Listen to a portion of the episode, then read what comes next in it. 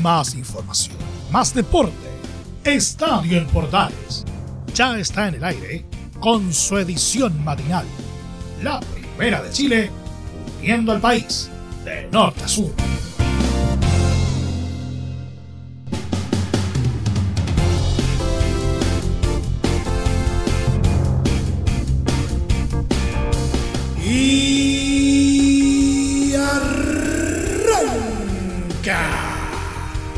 Señoras y señores, muy buenos días, bienvenidos una vez más, bienvenidos al show y estamos listos, preparados para dar por iniciada la temporada 2021.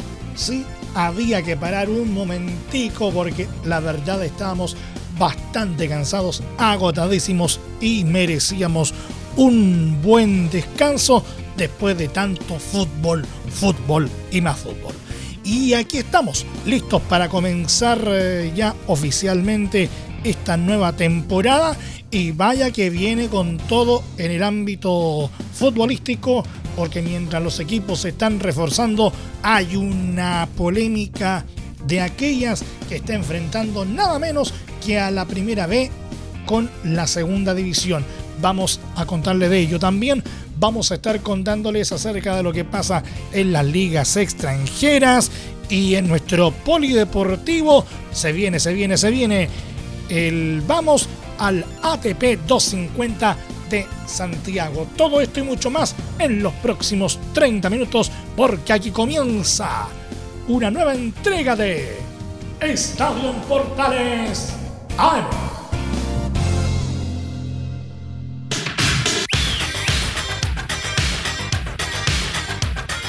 Desde el máster central de la Primera de Chile uniendo al país de norte a sur, les saluda Milo Freisas como siempre, un placer acompañarles en este horario.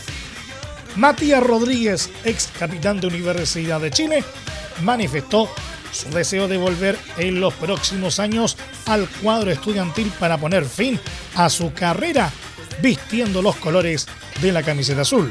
Voy a cumplir 35 y me veo jugando hasta los 37 o 38 años y retirándome de la U. Ese es mi sueño, por eso mismo mi nacionalización sigue en curso para tener más posibilidades de volver si se da esa posibilidad, pero tendrá que haber un convencimiento total de la gente para que esté en el club, comentó Rodríguez a El Mercurio.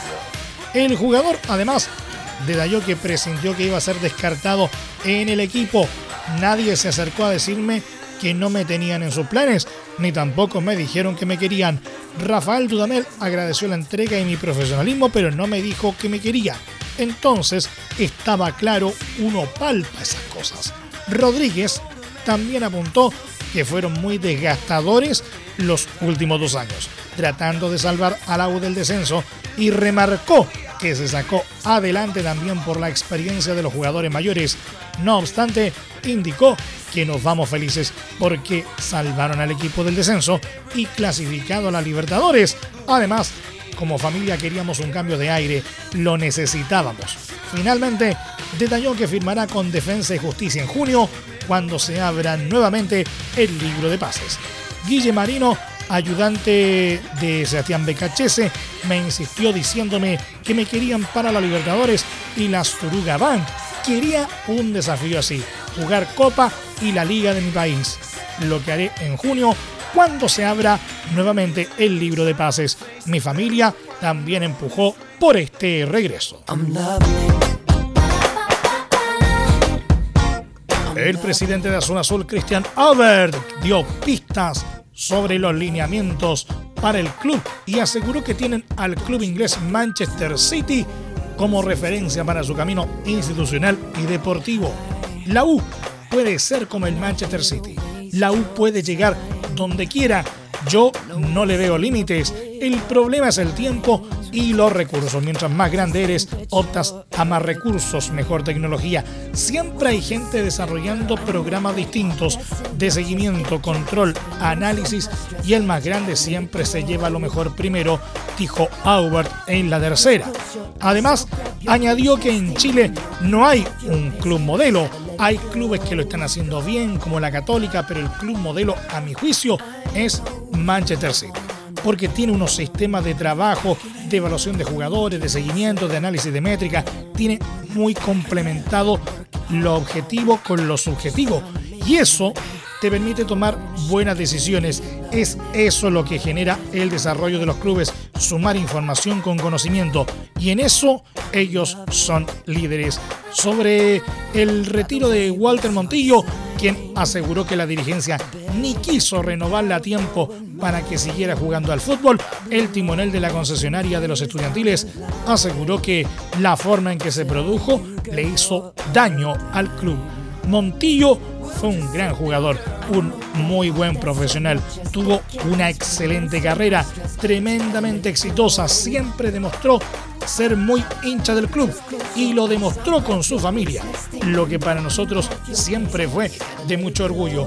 No pudimos cuadrar los tiempos entre las fechas que él quería buscar una renovación y cuando el club determinaba que era el momento más oportuno y siento que en ese momento pensó en él más que en el club. Finalmente expresó que solo te diré que el club siempre será más importante que los jugadores, mientras que al ser consultado sobre si su manera de salir le hizo daño a la institución, el dirigente contestó, sí, claro que le ha hecho daño.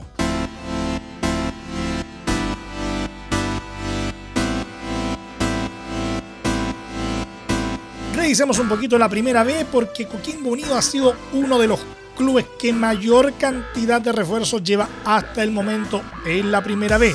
Sin embargo, el elenco porteño sufrió la pérdida de una de estas incorporaciones ya que el delantero argentino Facundo Melivilo partió al fútbol de Azerbaiyán, pese a haber sido anunciado para disputar el ascenso en nuestro país. La insólita situación se produjo debido a que el atacante de 29 años no pasó los exámenes médicos en el Barbón, por lo que no terminó de firmar de forma oficial en la institución. Tras ello, Melivilo fue oficializado como contratación en el Sira FK de la primera división de Azerbaiyán en un contrato por seis meses. Pese a aquella baja, Coquimbo de igual manera tendrá este año Esteban Paredes, Cristóbal Marín, Jambo Sayur, Carlos Carmona, Sergio Felipe, Renato Tarifeño y Leandro Gárate. Los clubes de la Primera B a través de un comunicado firmado por 13 equipos entregaron su versión respecto a la decisión de la ANFP de dejar sin ascenso directo a la segunda división y acusaron a la tercera categoría de ser una falsa víctima que fue favorecida en 2019 y 2020 y que los verdaderos afectados por las decisiones del Consejo de Presidentes son los conjuntos de la B.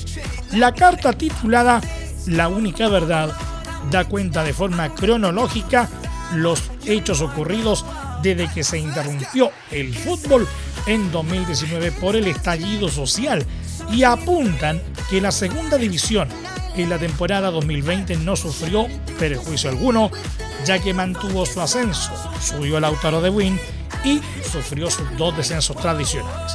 Pero en lo que dice relación a la primera B, la situación es muy distinta, pues si bien es cierto, en la temporada 2019 no sufrió el único descenso tradicional, en la temporada 2021 ya no tendrá sus dos ascensos acordados, explica la misiva.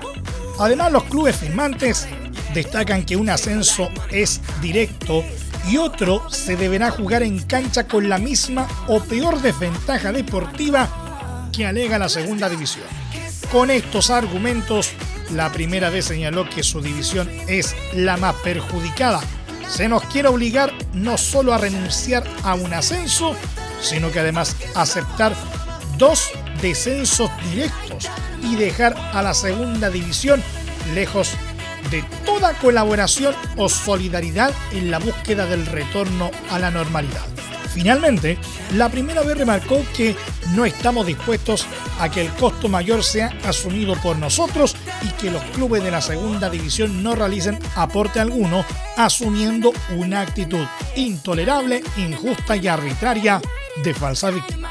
Los clubes que firmaron este comunicado son Deportes Copiapó, San Luis de Quillota, Cobreloa, Santa Cruz, Magallanes, Coquimbo Unido, Puerto Montt, Unión San Felipe, Deportes Temuco, Santiago Morning, Barnechea, Rangers y Deportes Iquique. De los 16 equipos de la categoría, no firmaron Universidad de Concepción, San Marcos de Arica y Lautaro de Win.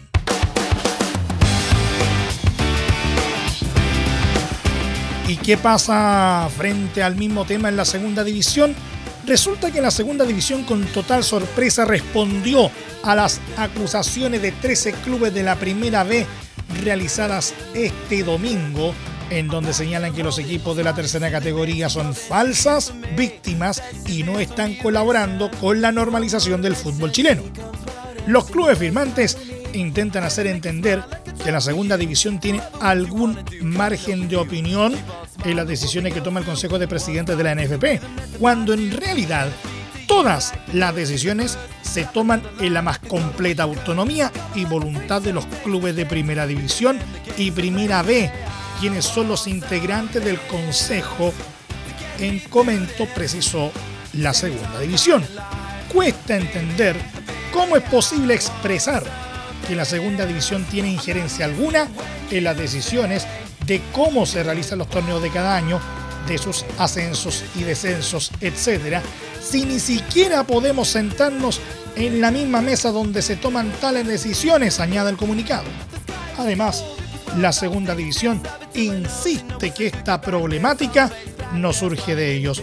En lo que no se puede estar de acuerdo es en el intentar desconocer las consecuencias de las decisiones que cada uno toma y cuando existen problemas mirar hacia el lado y culpar a quien ni siquiera es parte.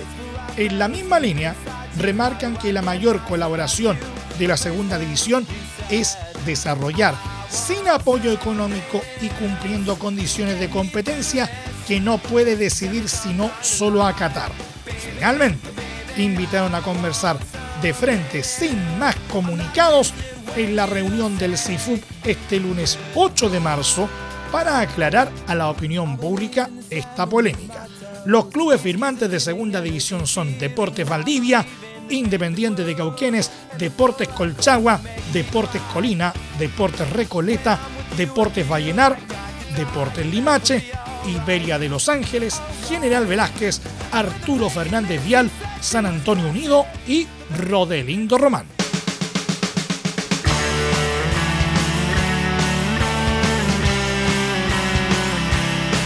Nos vamos con las ligas. El lateral chileno Nicolás Peña Lillo fue titular este domingo en el triunfo por 1-0 de Unión Santa Fe sobre Patronato en la cuarta fecha de la Copa de la Liga Profesional de Argentina. Peña Lillo, amonestado en el minuto 54, fue reemplazado 10 minutos después por el técnico Juan Manuel Asconzábal, su ex DT en Antofagasta. La salida del chileno también obedeció a un cambio de estrategia ya que el cambio se generó justo después del gol del triunfo anotado por Juan García para los santafesinos. Con el resultado, Unión Santa Fe quedó con 8 puntos en la parte alta del grupo B, a solo uno de los líderes, Lanús, Independiente y Vélez. En la próxima fecha, Unión de Santa Fe enfrentará a Gimnasia y Esgrima.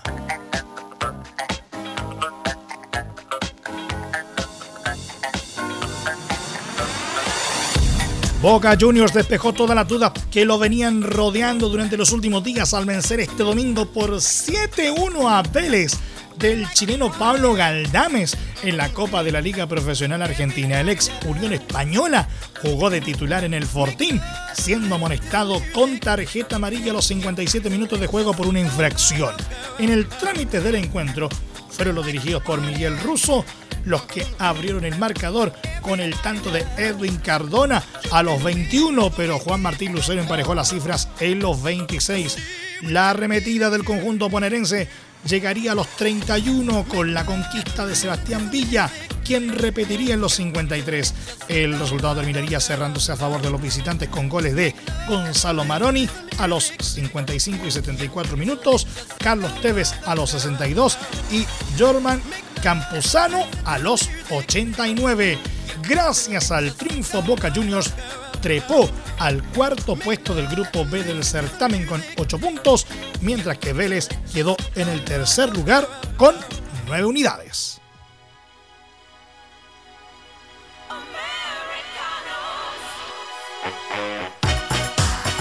Real Madrid logró salvar un empate este domingo en su visita a Atlético de Madrid gracias a Karim Benzema, que apareció en los minutos finales para decretar el 1 a 1 que mantiene encendida la lucha por el título en la Liga Española.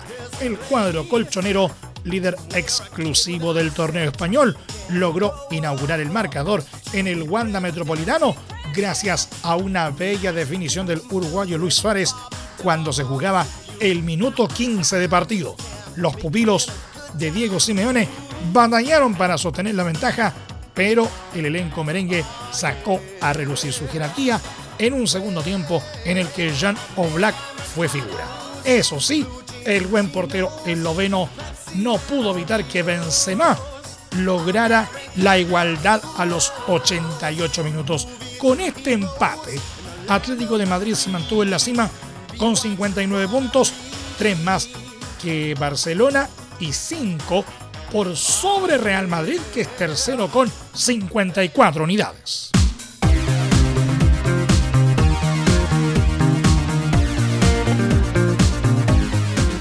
Liverpool extendió la peor crisis de su historia jugando como local y perdió por 0-1 ante Fulham sufriendo su sexta derrota consecutiva en Anfield Road y manteniéndose fuera de los puestos de Champions League. Los Reds sufrieron nuevamente con una mala presentación en su mítico estadio y pese a tener más remates a portería y la posesión del balón, perdieron con un único tanto de Mario Lemina en los 45 minutos. La escuadra de Jürgen Klopp quedó séptima con 43 puntos a 3 de puestos de competiciones europeas precisamente en la previa de un trascendental duelo ante Leipzig por la Champions a jugarse en Anfield, en el que al menos tienen ventaja de 2 a 0 de la ida. Por la liga inglesa, Liverpool ahora tendrá dos duelos como visitante contra Wolverhampton y Arsenal, por lo que recién volverá a su cancha el 10 de abril frente a Aston Villa.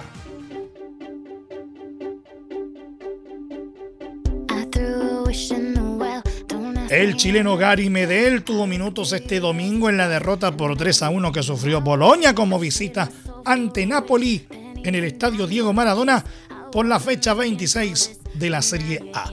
El Pitbull, quien superó una lesión y tuvo su retorno a las canchas a mediados de semana, nuevamente entró desde la banca al minuto 76 y jugó cerca de 20 minutos, considerando el tiempo de descuento. Los goles napolitanos fueron de Lorenzo Insigne a los 8 y 76 minutos y Víctor Osimhen a los 65, mientras que el descuento de Boloña fue de Roberto Soriano a los 73 minutos. Con el resultado, Napoli quedó sexto en la tabla con 47 minutos a 12 del líder Inter y Boloña con 12 derrotas en esta temporada quedó duodécimo con 28 unidades. En la próxima fecha, Bolonia volverá a casa para recibir a Sampdoria, mientras que Napoli visitará San Siro para jugar ante AC Milán en uno de los clásicos de la Serie A.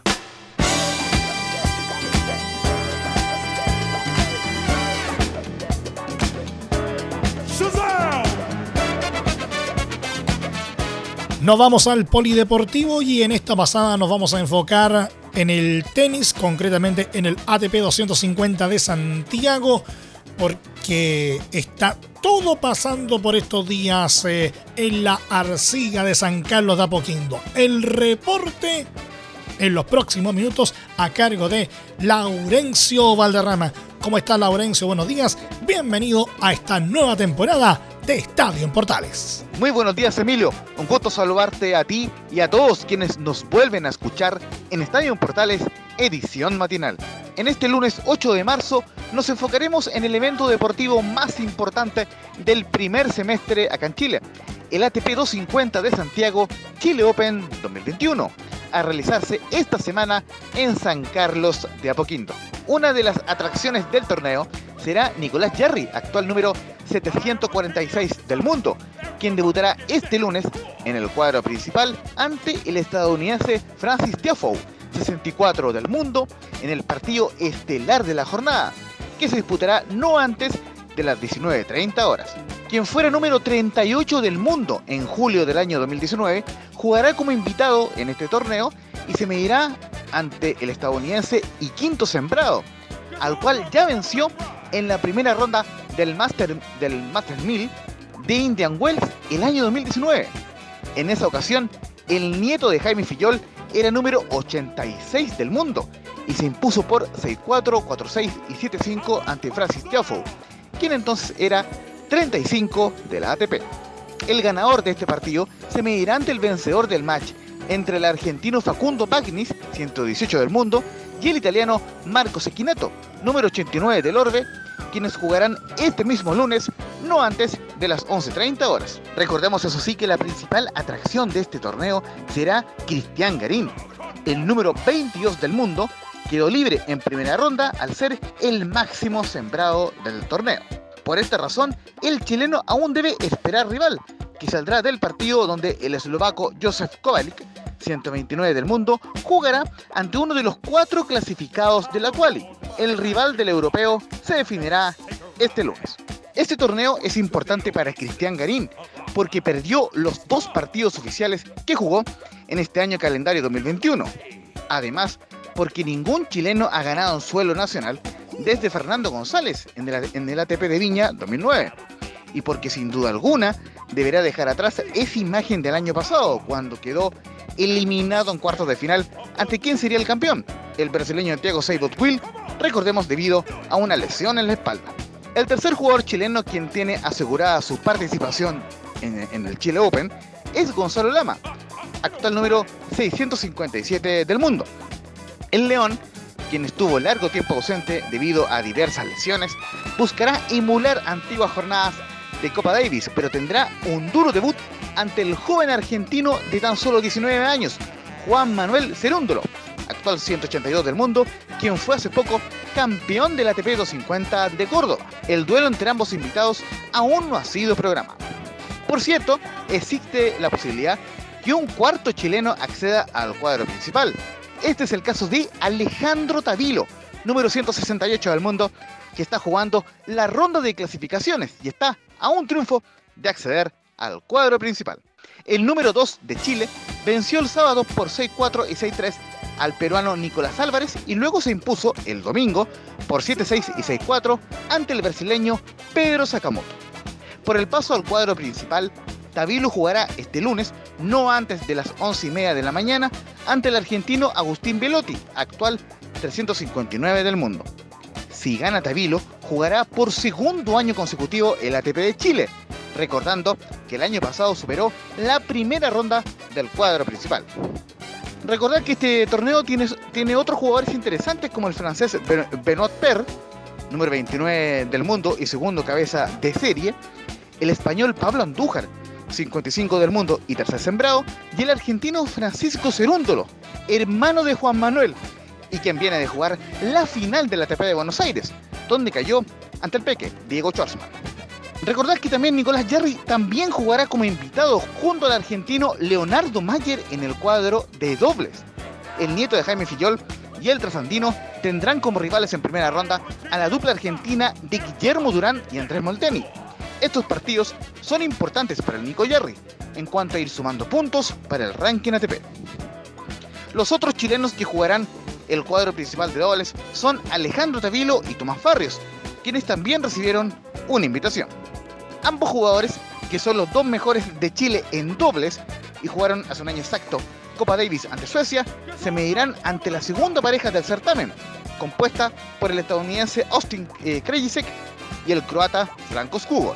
Ese torneo ATP 250 de Santiago, Chile Dovmenker Open 2021, se disputa sobre superficie de arcilla y se jugará hasta el domingo 14 de marzo en las canchas del complejo San Carlos de Apoquindo en Las Condes.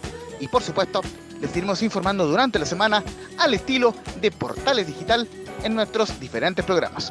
Por último, un saludo muy especial para todas las mujeres en el Día Internacional de la Mujer y aprovechar de destacar, en primer término, a Catalina Fillol, hija del reconocido extenista Jaime Fillol, por ser una de las mujeres directoras de un torneo ATP, como es el caso del Chile Open.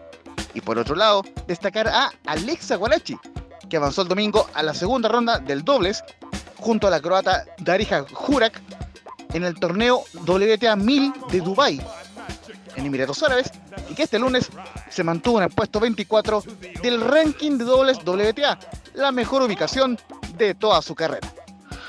Un fuerte abrazo para ti, Emilio, y para todas y todos quienes escuchan Estadio Portales Edición Matinal. Cuídense mucho y que Dios les bendiga.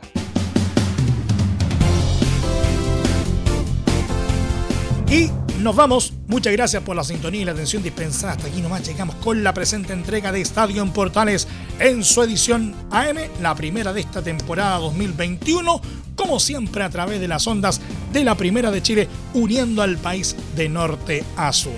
Les acompañó Milo Freixas. Muchas gracias a quienes nos sintonizaron a través de todas las plataformas de Portales Digital a través de nuestros medios asociados en todo el país y por supuesto también a través de la Deportiva de Chile, radiosport.cl. Más información luego a las 13.30 horas en la edición central de Estadio en Portales con la conducción de Carlos Alberto Bravo y todo su equipo. Recuerden que a partir de este momento este programa se encuentra disponible en nuestra plataforma de podcast en Spotify, en los mejores proveedores de podcasting y por supuesto también en nuestro sitio web www.radioportales.cl. Sigan en nuestra sintonía porque ya está aquí Leo Mora y la mañana al estilo de un clásico, portaleando la mañana a continuación. Que tengan todos un muy buen día y un excelente inicio de semana. Y como siempre, ahora más que nunca, si puedes, quédate en casa. Más información, más deporte. Esto fue Estadio en Portales, con su edición matinal. La primera de Chile, viendo al país de norte a sur.